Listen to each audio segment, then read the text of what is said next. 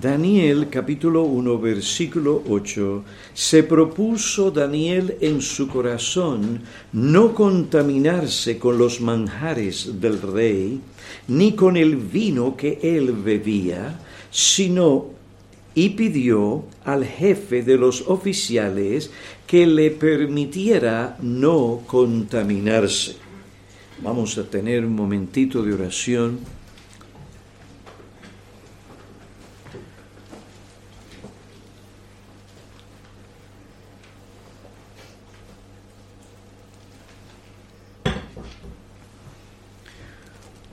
Oh Padre Dios que reina sobre todas las cosas, que nos has amado eternamente en Cristo, que has manifestado tu gracia, tu bondad, tu amor para con nosotros. Nuevamente nos encontramos en necesidad de la sabiduría del cielo y de la gracia y de la unción del Espíritu Santo y te suplicamos que tú vengas a nosotros y nos ministres por medio de tu palabra y de tu Espíritu y que salgamos de aquí teniendo la conciencia de que has estado entre nosotros, que tu palabra anime a tu pueblo, que tu palabra nos anime a ser fieles a ti y a todo lo que tú has revelado y nos capacite a dar testimonio de nuestra fe. Te pedimos esto en el nombre de Cristo, aquel que nos amó. En su nombre. Amén. La forma en que Daniel y sus amigos dieron testimonio de su fe nos muestra cómo los creyentes deben dar testimonio de su fe en una sociedad pagana y hostil al Evangelio del Señor Jesucristo. Daniel nos enseña que debemos presentar la verdad con sabiduría, consideración, cortesía y mansedumbre. Esta regla nos recuerda que nuestro prójimo es imagen de Dios y por lo tanto debe ser tratado respetuosa y consideradamente en todo tiempo, aun cuando vamos a darle testimonio de la fe y del Evangelio. Dice la palabra de Dios, vuestra bondad sea conocida de todos los hombres. Filipenses 4:5. En segundo lugar, debemos dar testimonio de nuestra fe con convicción y confianza.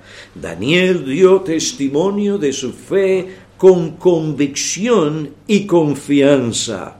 Y la palabra convicción significa convencimiento, seguridad que tiene una persona de la validez de lo que piensa y siente. Daniel estaba convencido de la enseñanza, de la verdad que él había recibido de la palabra de Dios. Esta verdad estaba fuerte y profundamente arraigada en su propio corazón. Daniel conocía en su propia experiencia el poder y el efecto de la verdad de Dios, la verdad salvadora y santificadora.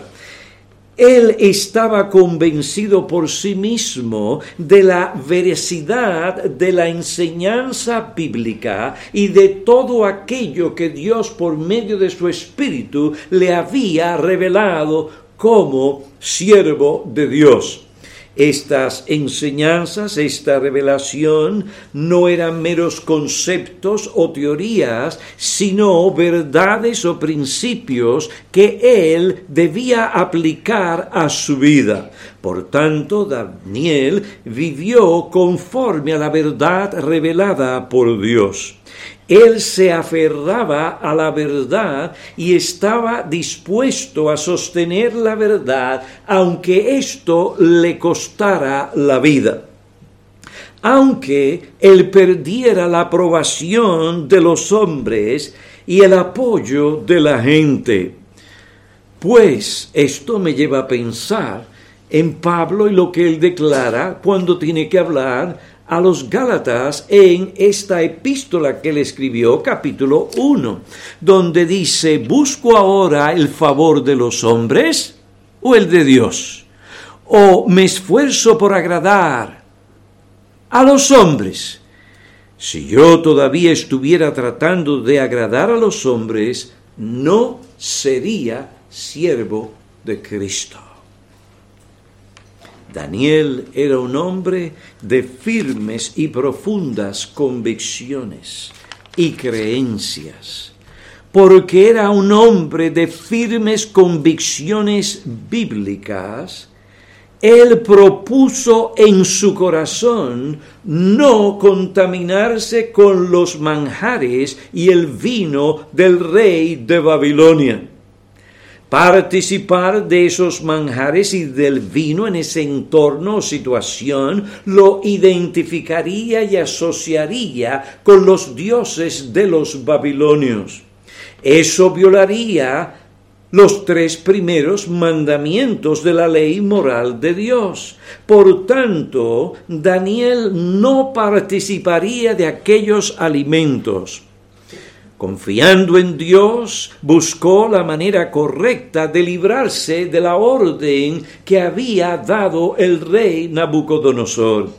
Vivir conforme a sus convicciones sirvió de testimonio a muchos en Babilonia de la fe e integridad de Daniel. Y esto fue a través de casi 70 años en tiempos buenos, en tiempos malos. Él, por medio de su ejemplo, su vida de piedad, de temor de Dios, todo esto arraigado en la revelación que había recibido de Dios, las escrituras, animó a otros hombres piadosos a mantenerse firmes en sus convicciones allí en Babilonia. Daniel y sus amigos fueron hombres de firmes convicciones. Ellos compraron la verdad y no la vendieron. Salomón dice en Proverbios 23, 23, compra la verdad y no la vendas. Adquiere sabiduría, instrucción e inteligencia. Es decir, esfuérzate por obtener la verdad no escatimes esfuerzo alguno o sacrificio por obtenerla y una vez la adquieras, no la vendas. Es decir, no la ignores, no la abandones, ni la comprometas. Vive siempre según las exigencias e implicaciones de la verdad. George Lawson, un comentarista de hace ya mucho tiempo atrás, explica esto de la siguiente manera. Debemos preferir desprendernos de nuestra vida antes que de la verdad. Ahí tenemos el ejemplo del gran ejército de mártires que no amaron sus vidas, llegando hasta sufrir la muerte por su causa, por la causa del Evangelio. Apocalipsis 12, 11. El que pierde la vida por amor a la verdad y una buena conciencia delante de Dios sale muy beneficiado. Debemos demostrar el mismo respeto sagrado hacia la sabiduría, la instrucción y la inteligencia que están ligados a la verdad de forma inseparable. Porque si la influencia de la verdad no nos hace sabios, ni nos guía por la senda del deber, en realidad no poseemos la verdad por muy clara que sea nuestra comprensión de la verdad y por grande que sea el celo con que profesemos la verdad. La sabiduría y la inteligencia que no están basadas en la verdad no son más que una gran astucia y una ignorancia espléndida y la enseñanza que no es conforme a la verdad envenena el alma. Job 21:34, segunda epístola de Juan, versículo 9. Debemos recibir la verdad en la mente y en el corazón. Debemos buscar que esta verdad, por medio de la oración, debemos buscar que esta verdad no solo la entendamos, sino que se apodere de nosotros. A nos tenga el efecto que debería tener en nuestras mentes, en nuestros corazones, en nuestras emociones, en nuestra voluntad y en nuestro comportamiento. Debemos ordenar nuestras vidas según la verdad. Debemos recibir la verdad en la mente y en el corazón, dice Lawson, y ordenar nuestro comportamiento según la verdad. Solo son sabios para la salvación aquellos que reciben la verdad por amor a ella y que se aferran a la verdad en su profesión y andan en ella hasta que llegan al final de su carrera. Y ahí tenemos versículos como segunda a los tesalonicenses 2.10, Filipenses 2.16 y la segunda epístola de Juan versículo 8. Dice tesalonicenses, sosteniendo de qué manera? Firmemente la palabra de vida. Tened cuidado para que no perdáis lo que hemos logrado, sino que recibáis abundante recompensa. Aquel que no es firme de convicción venderá la verdad. Será sacudida o sacudido por las olas de la novedad y llevado de aquí para allá por todo viento de doctrina, por la astucia de los hombres, por las artimañas engañosas del error. Por otra parte, como indicó Rothschild George, el que carece de convicciones está engañado. Piensa que está tomando sus propias decisiones no se da cuenta que está gobernado por sus deseos.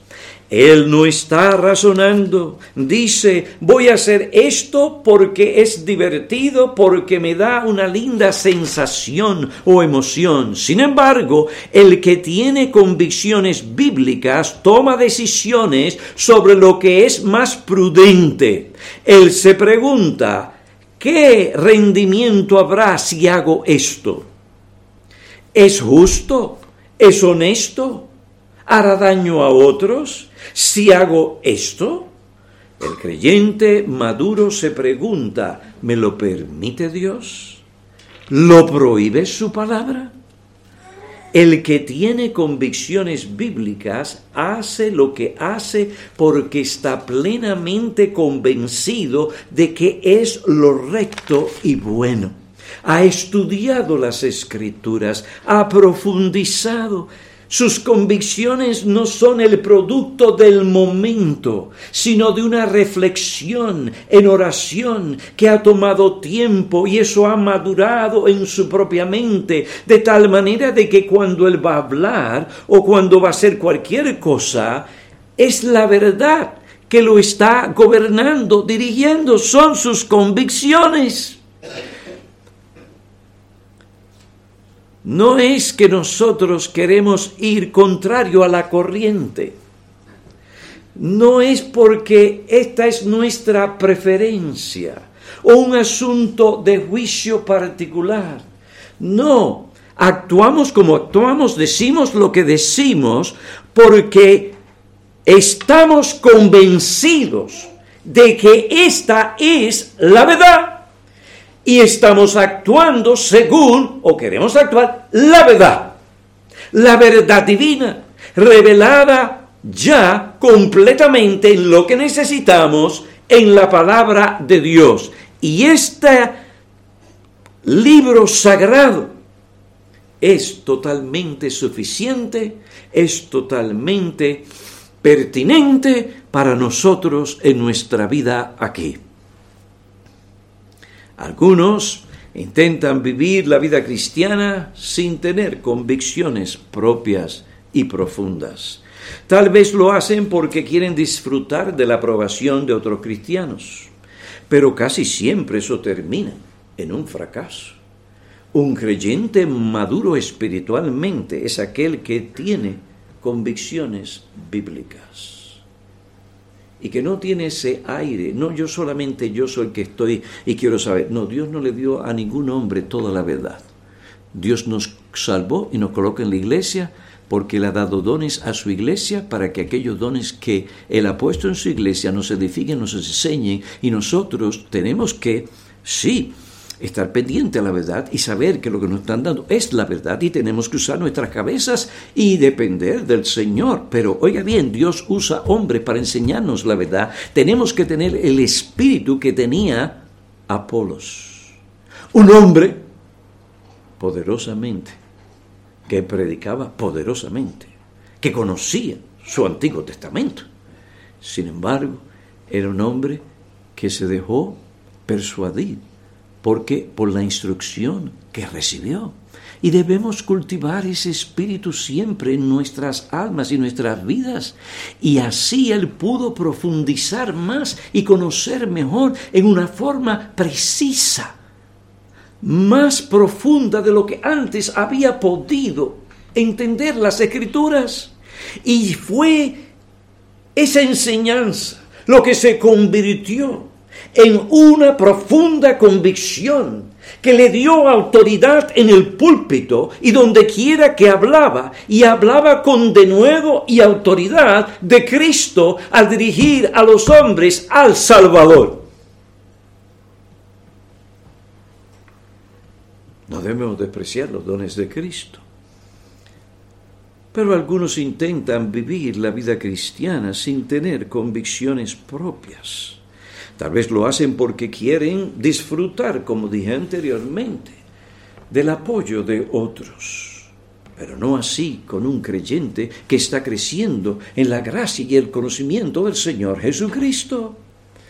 Pablo le dice a Timoteo, en los últimos días vendrán tiempos difíciles. Nos encontramos en uno de esos tiempos que Pablo describe en la epístola a Timoteo. En los últimos días vendrán tiempos difíciles. Estos serán tiempos peligrosos no sólo por la perversidad, impiedad, desenfreno, hedonismo, engaño de los hombres, sino también por la oposición a la verdad. Los hombres se van a oponer a la verdad. Y muchos que dicen que han conocido la verdad, se han dejado arrastrar por la verdad. Y se buscan maestros que le van a enseñar como ellos quieren que le enseñe para poder entregarse a lo que quieren hacer y a su pecado y tengan tranquilidad en lo que respecta a su conciencia.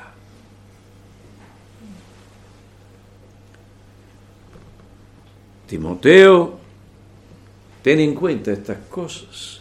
Los que quieren vivir piadosamente en Cristo Jesús o Cristo Jesús serán perseguidos. Va a haber una fuerte oposición.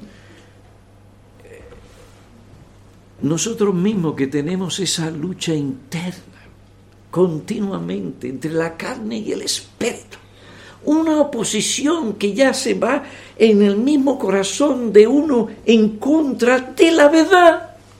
Y nosotros tenemos que en el poder del Espíritu de Dios dar muerte a la carne. Si eso es así en nosotros, imagínense los que están fuera de nosotros que no aman la verdad, que no aman a Dios que no quieren someterse al Evangelio. Los que quieren vivir piadosamente en Cristo serán perseguidos. Tú y yo no podemos pretender vivir la vida cristiana o nuestra iglesia, sea aquí o allá en o donde sea, y que todo nos va a ir bien. ¿Quién le dijo eso a usted? Esa no es la realidad. Esa no es la realidad que los apóstoles vivieron. Alguien los otros días me dijo, estaba preocupado esa persona por diferentes cosas y me dijo, pero es que yo veo esto, aquello y lo otro. Y, y le dije a esa persona, mira, aunque diferentes cosas se hayan pasado en la iglesia y el Señor nos haya librado de ciertos males, eso no significa que también se fue y se resolvió el problema de el diablo. No voy a empezar de otra manera. La carne, el pecado y el mundo. En las mejores circunstancias que una iglesia se encuentre, esas también son realidades. Y yo le decía a esa persona, acá, pues la gente tiene una idea de que las iglesias tienen que ser casi un cielo, pero es que no hemos llegado al cielo. Hay realidades aquí. Se llama pecado, se llama diablo y mundo. ¿Ah? Y le dije a esa persona, ven acá, ¿a qué iglesia tú quieres asistir de los apóstoles? Escoge, te voy a dar dos. Corintio o North Bergen. Porque yo te voy a decir una cosa, yo escojo a North Bergen, no a Corintio. Es decir, no a Corinto, los hermanos corintios.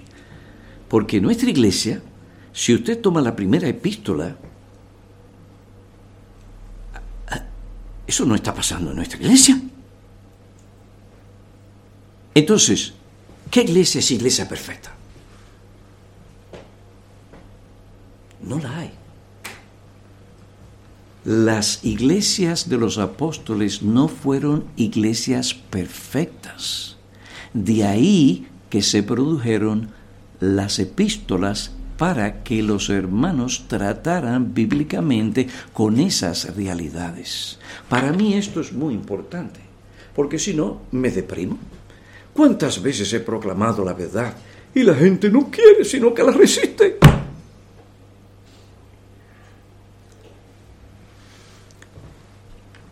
La verdad es que la iglesia siempre va a tener problemas. A mí me pueden llegar, llegar, llevar perdón, a cualquier parte del mundo y llevarme a la iglesia mejor del mundo, la más madura del mundo. Y todo lo que me tienen que dar son tres semanas. Y cuidado, que en dos tal vez capto y digo, mira,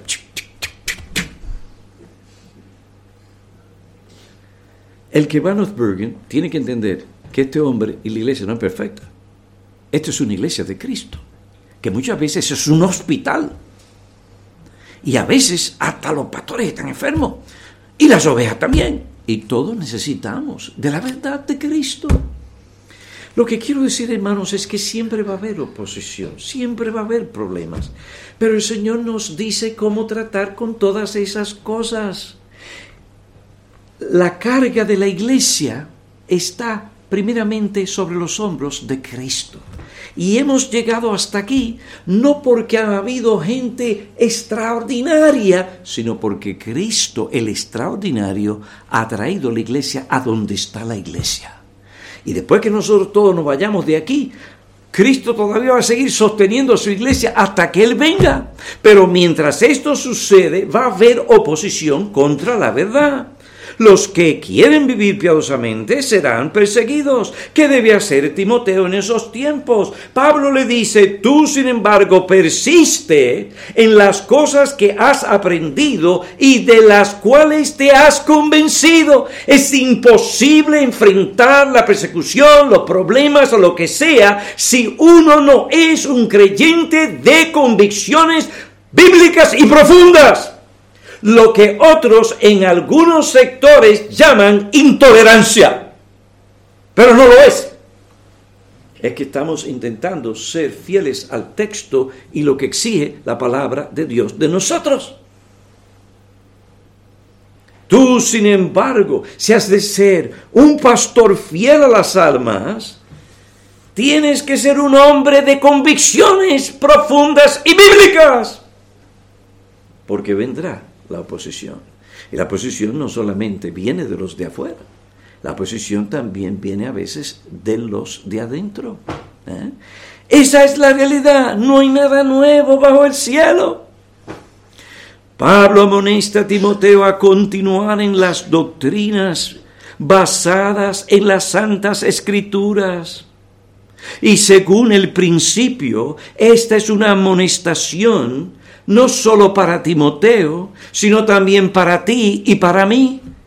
Si nosotros hemos de vivir piadosamente, tenemos que hacer lo que Pablo le dice a Timoteo. Tenemos que ser hombres y mujeres, jóvenes, etcétera, que estamos firmes en la verdad.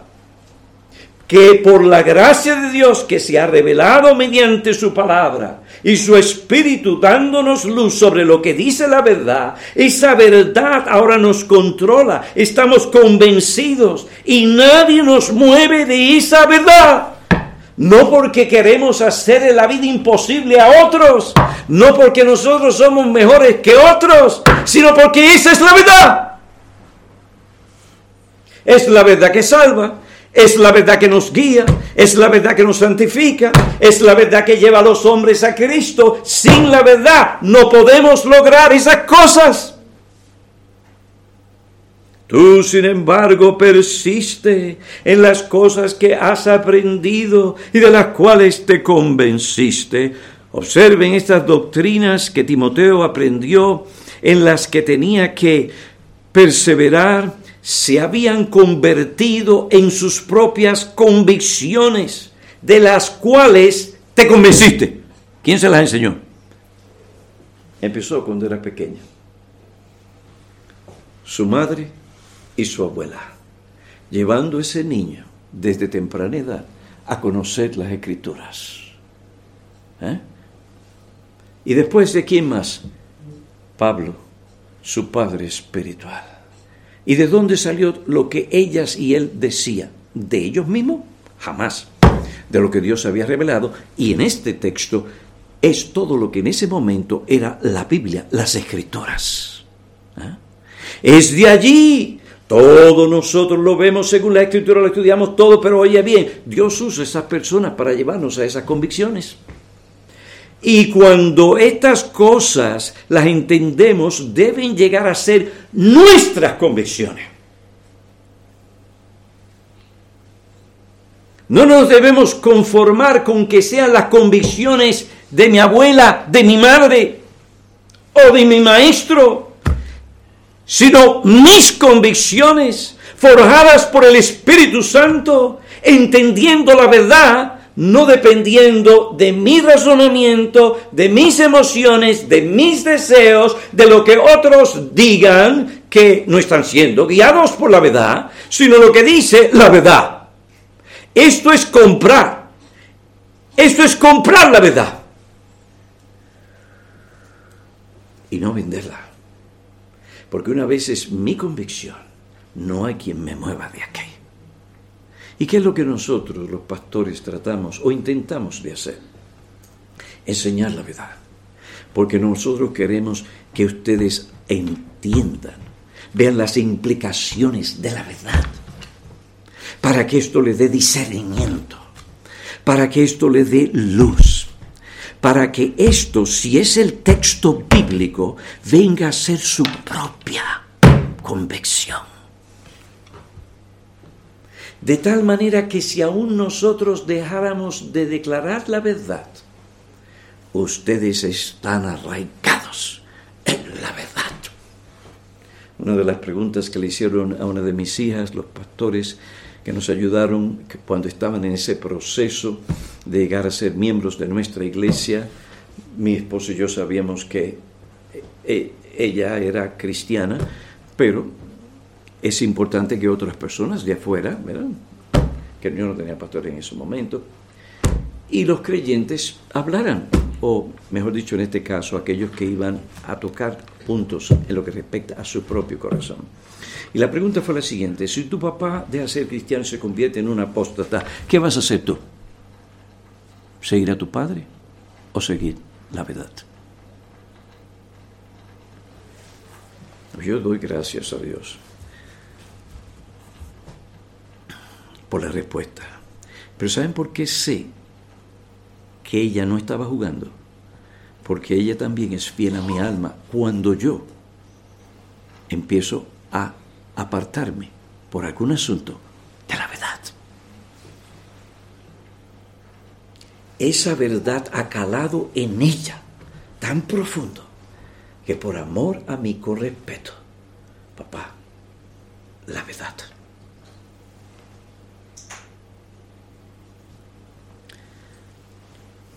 Hendrickson dice, esto nos enseña que aprender las doctrinas bíblicas no basta. Lo aprendido debe ser aplicado al corazón por el Espíritu de Dios para que uno también llegue a estar convencido de lo que ha aprendido. Y cuando digo el Espíritu de Dios, no quiero en ninguna manera minorizar el esfuerzo y la responsabilidad nuestra en este asunto. Ocupaos de vuestra salvación. El Espíritu me va a ayudar. El Espíritu va a obrar y va a lograr el propósito de Dios en mí. Pero en lo que respecta a mí, yo tengo que poner de mi parte. Entregar mi mente, hacer mi esfuerzo para que la verdad me entre y llegue a ser mi convicción.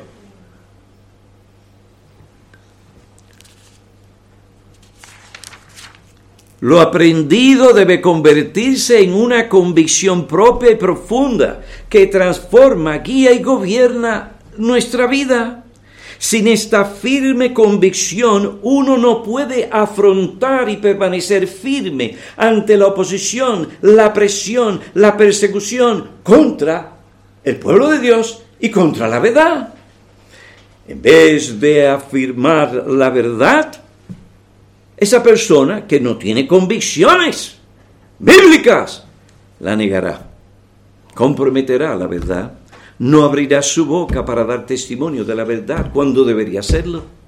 Sus temores cerrarán su boca o lo llevarán, como dije antes, a negar esa verdad. Fíjense, observen, Pedro en un momento de debilidad, por temor a los hombres. ¿Qué pasó? Negó una de las doctrinas esenciales del Evangelio. En este asunto tenemos que mirar la verdad y la Biblia. Pero hubo alguien que tenía en ese momento claro el asunto. Tenía también convicciones y no se dejó arrastrar por otros que estaban presionando para que... Y, hasta Bernabé, hasta Bernabé cayó en la hipocresía. Hombres buenos pueden fallar. Pero Pablo fue un hombre de convicciones profundas. Y en ese momento hizo lo que tenía que hacer. ¿Y sabe qué? Pedro, como era un hombre tranquilo y humilde, y entendió que estaba mal, lo entendió, nunca habló en contra de Pablo. Al contrario, promovió las epístolas paulinas. El punto aquí es este. ¿Eres tú una persona con convicciones firmes, convicciones bíblicas firmes? ¿Cómo podemos llegar ahí? Escuchando la verdad proclamada desde el púlpito o la enseñanza por personas fieles, por exponerte a las escrituras y ver si esto es así. Si es así, esto es palabra de Dios. Entonces tiene que ser mi convicción. Esto es lo que hacemos, predicamos la verdad para que ustedes en su caminar con Dios puedan entenderla y llegar a esas convicciones de tal manera que si nosotros mismos nos apartamos, puedan ayudarnos a nosotros a permanecer en la verdad.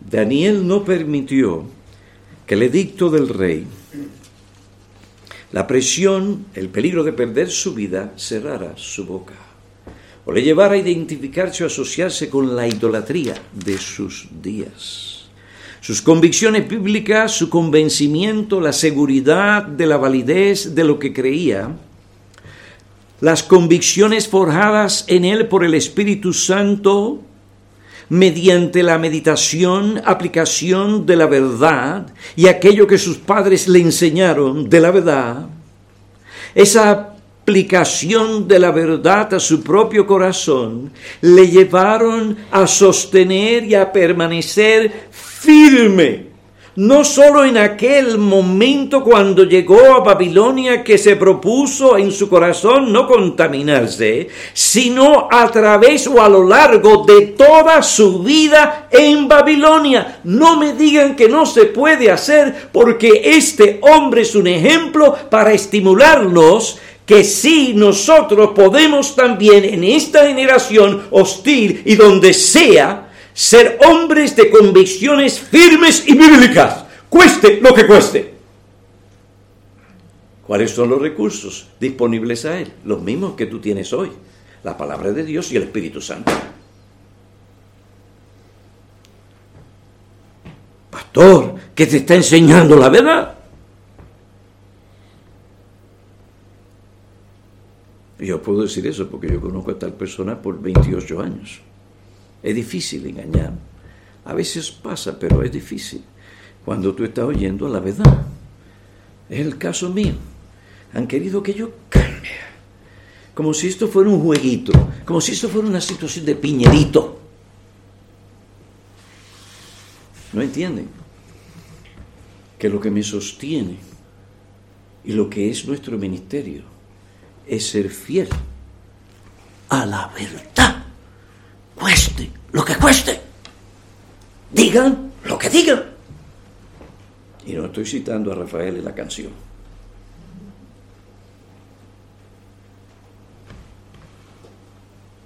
Y esto tiene un precio. Esto tiene un precio. Estamos dispuestos a pagarlo. Daniel estuvo dispuesto a pagarlo. Imagínense un joven con todo por delante, la mejor comida, los mejores filetes, el mejor vino, todos los privilegios habidos y por haber, lo que desearía una persona, las grandes universidades, no de aquel pueblito, no, no, no, lo mejor de lo mejor. ¿Usted cree que eso no fue una presión sobre él? Para que él, como otros israelitas jóvenes, hicieron, vendieron la verdad, pero hubieron cuatro hombres, cuatro jóvenes que no lo hicieron. Compraron la verdad, que los sostuvo firmes, que conocían al Dios de la verdad, que conocían la verdad que ese Dios había revelado.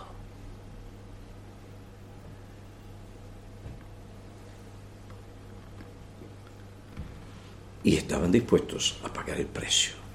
Aunque Nabucodonosor me llame Belsasar por el nombre de sus dioses, mi nombre, en lo que respecta a mi mente, mi corazón, mi convicción, es Daniel. Dios y no Nabucodonosor es mi juez.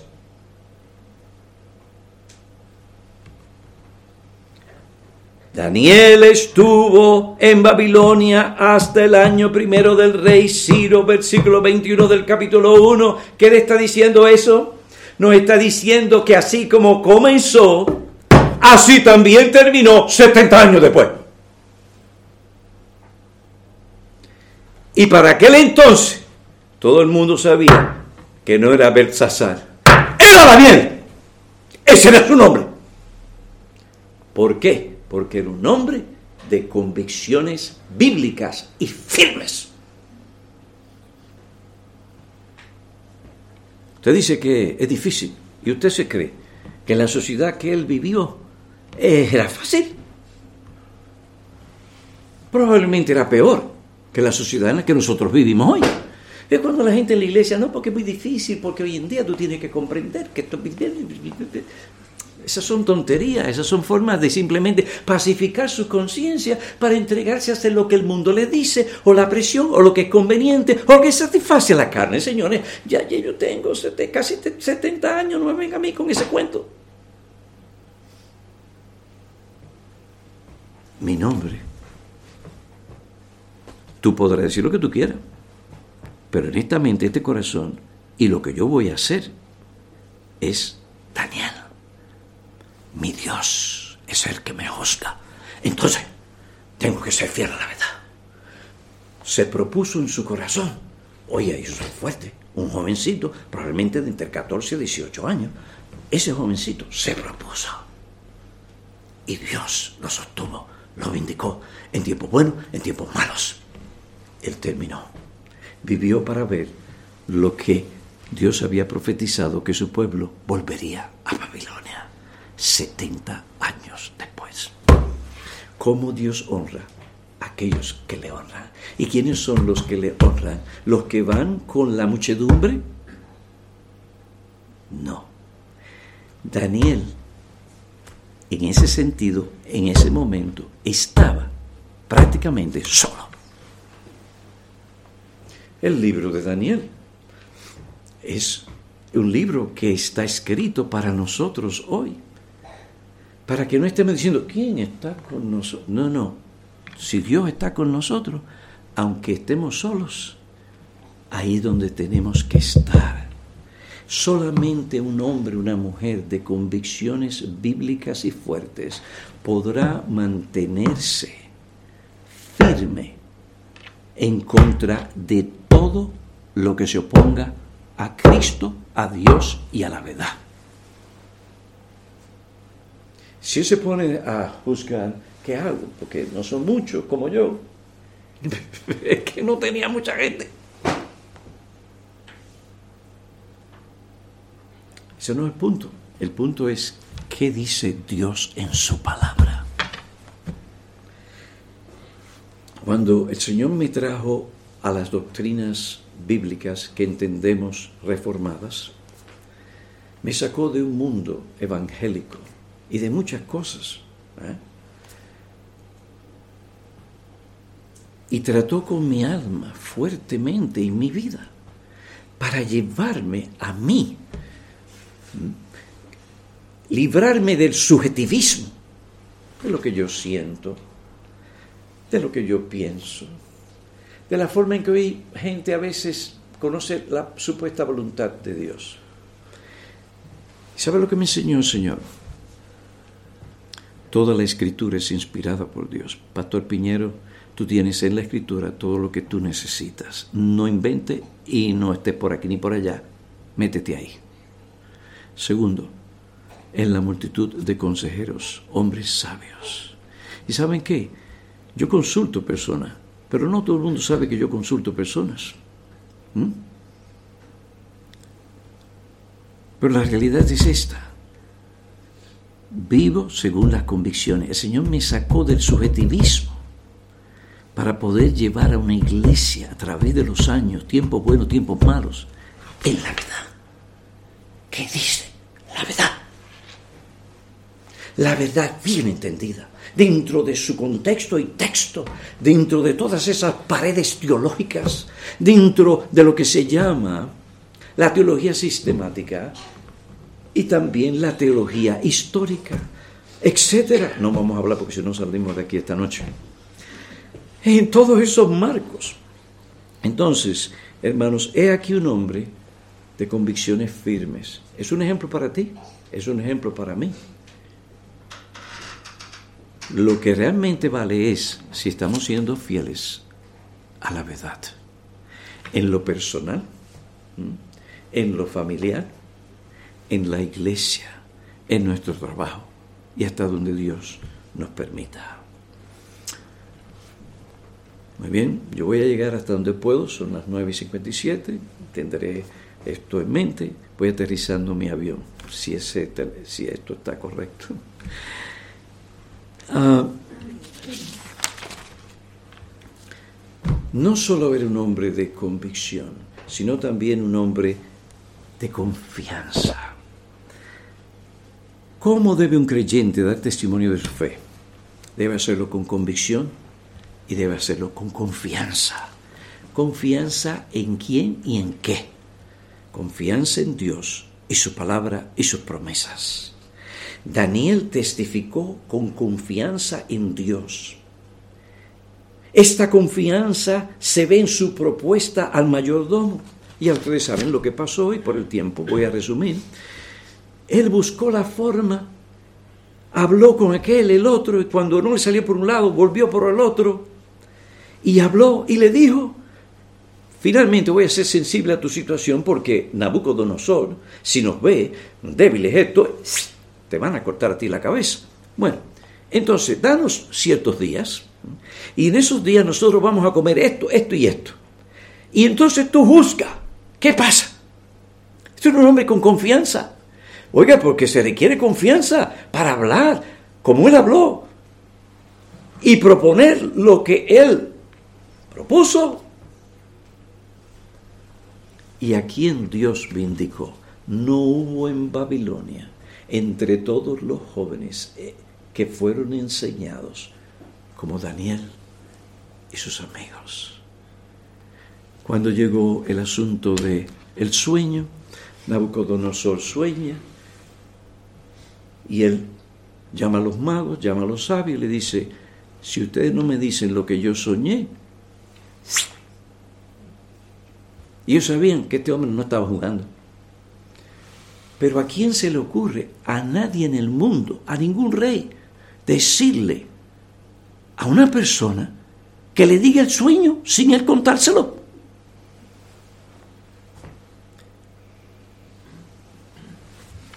La gente empezó a temblar,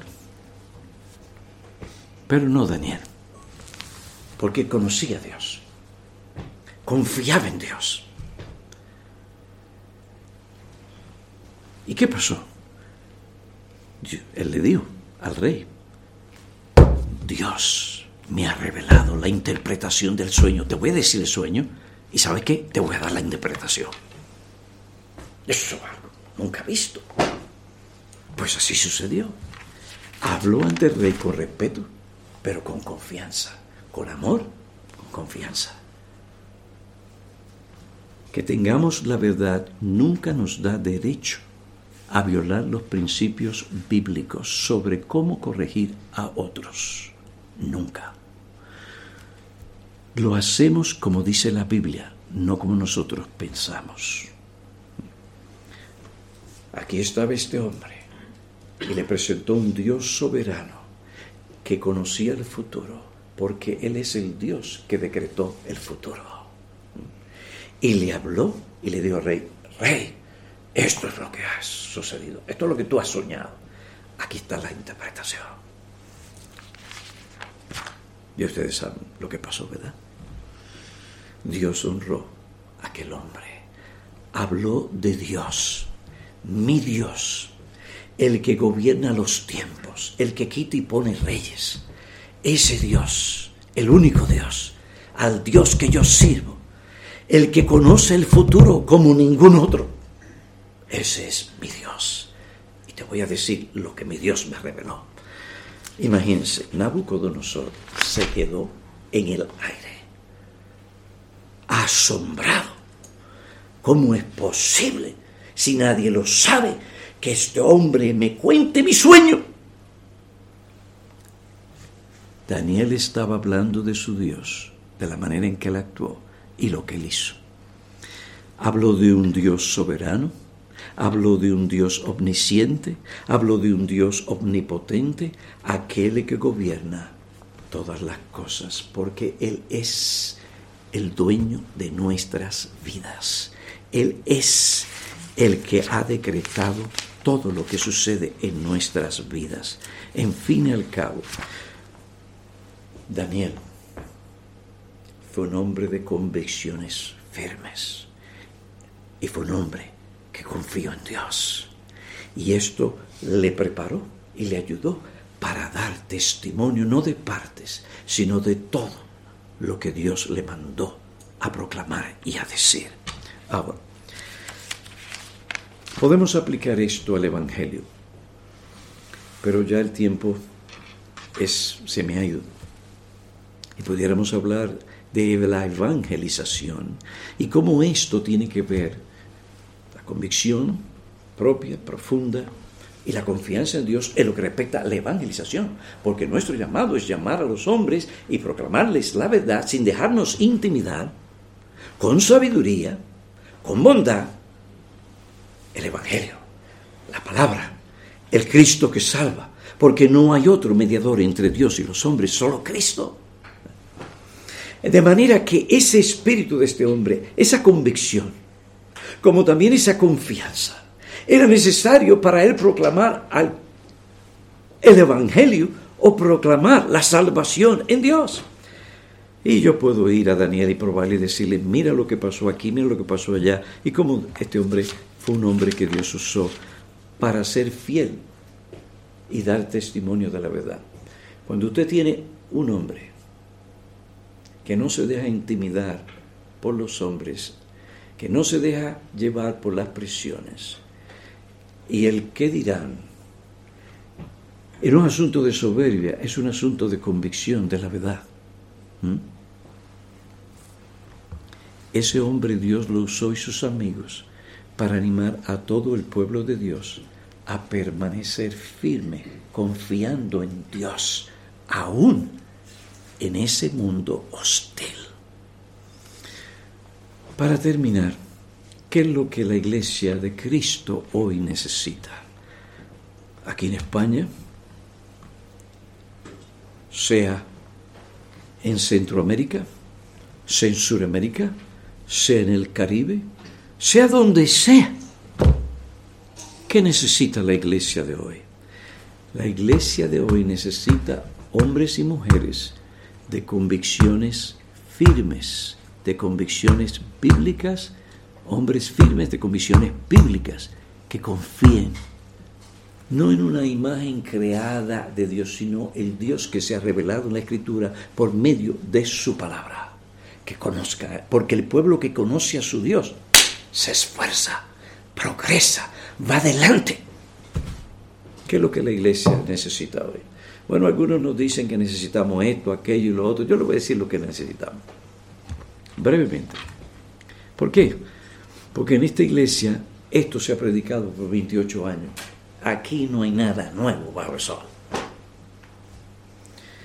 ¿Qué es lo que se necesita? Se necesita hombres y mujeres que sean firmes en convicción en lo que respecta al carácter, la gracia y la soberanía de Dios, a las implicaciones prácticas de esta realidad. No simplemente Dios es soberano, no, no, no. ¿Qué implica esa soberanía sobre mi vida actual, sobre mi vida en mi casa, etcétera? Esa es la clase de hombre que la iglesia necesita. Necesita hombres que entiendan, reconozcan y se sometan a las exigencias prácticas de las doctrinas de la gracia.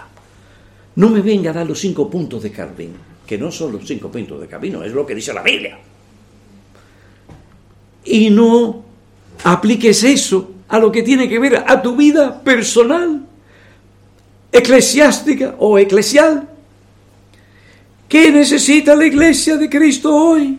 Gente que no solamente hable de estas cosas, sino que vea sus implicaciones prácticas y lo veamos en su diario vivir. Necesitamos hombres y mujeres con convicciones firmes y bíblicas en lo que respecta a la religión de la experiencia, del corazón, del caminar con Dios.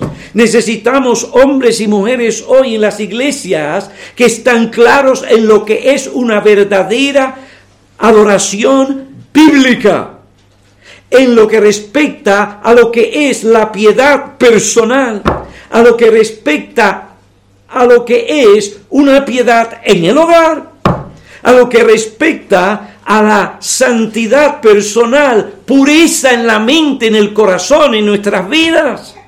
Necesitamos hombres y mujeres que estén dispuestos a sostener esas verdades Necesitamos hombres y mujeres de convicciones que confíen en Dios y por esto no tienen temor a sostener la verdad bíblica sobre el lugar y función de la iglesia local en los propósitos eternos de Dios. Y digo, nunca dejamos la iglesia universal. Nada. Pero hoy en día el problema no es tanto la iglesia universal, sino el descuido en la iglesia local. Porque allí tenemos que predicar y aplicar. ¿eh? Esa es la clase de hombres y mujeres que la iglesia necesita. Veo que muchos de ustedes vienen de otros lugares. De allá, del otro mundo, ¿verdad? Yo también. ¿Qué necesita nuestro pueblo? ¿Qué necesita?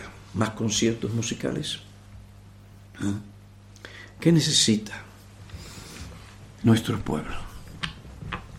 Gente que conoce a Dios, conoce su Biblia, de convicción, que conoce claramente la función y el lugar de la iglesia local en el propósito redentor de Dios. No es Piñero que lo dice, es Jesucristo que dice.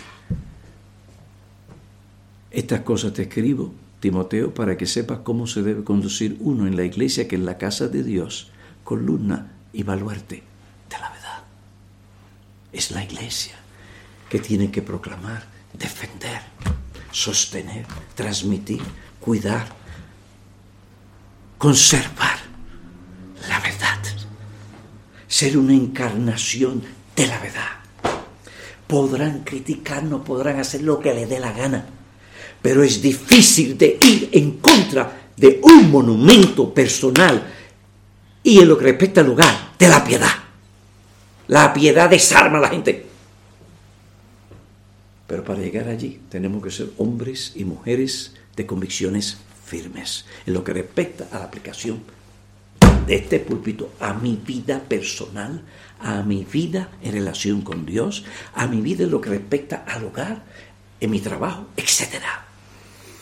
Eso es lo que la iglesia necesita. Es decir, no queremos ya más mucha espuma y poco chocolate.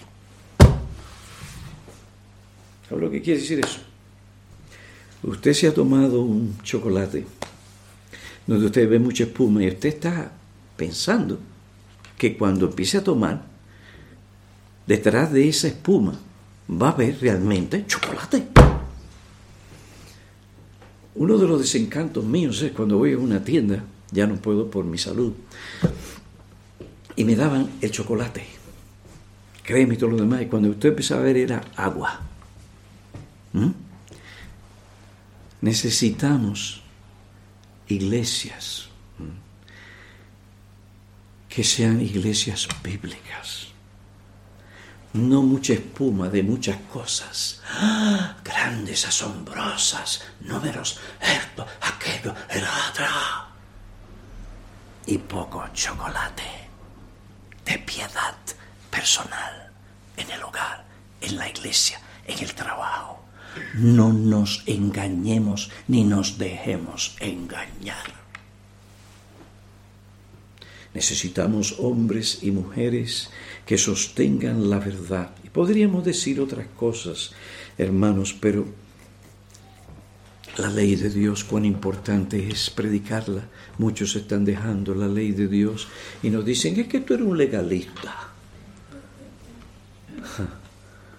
Yo no quiero ser legalista, yo no quiero que nadie me imponga nada que Dios no me impone por su palabra en mi corazón y en mi mente. Pero si ser legalista significa obedecer la palabra de Cristo y la ley como norma de vida, no para mi salvación, entonces llámenme lo que ustedes quieran llamarme, pero yo voy a obedecer la ley de Dios. Necesitamos gente que esté clara en eso. Nuestros países de habla español necesitan esto.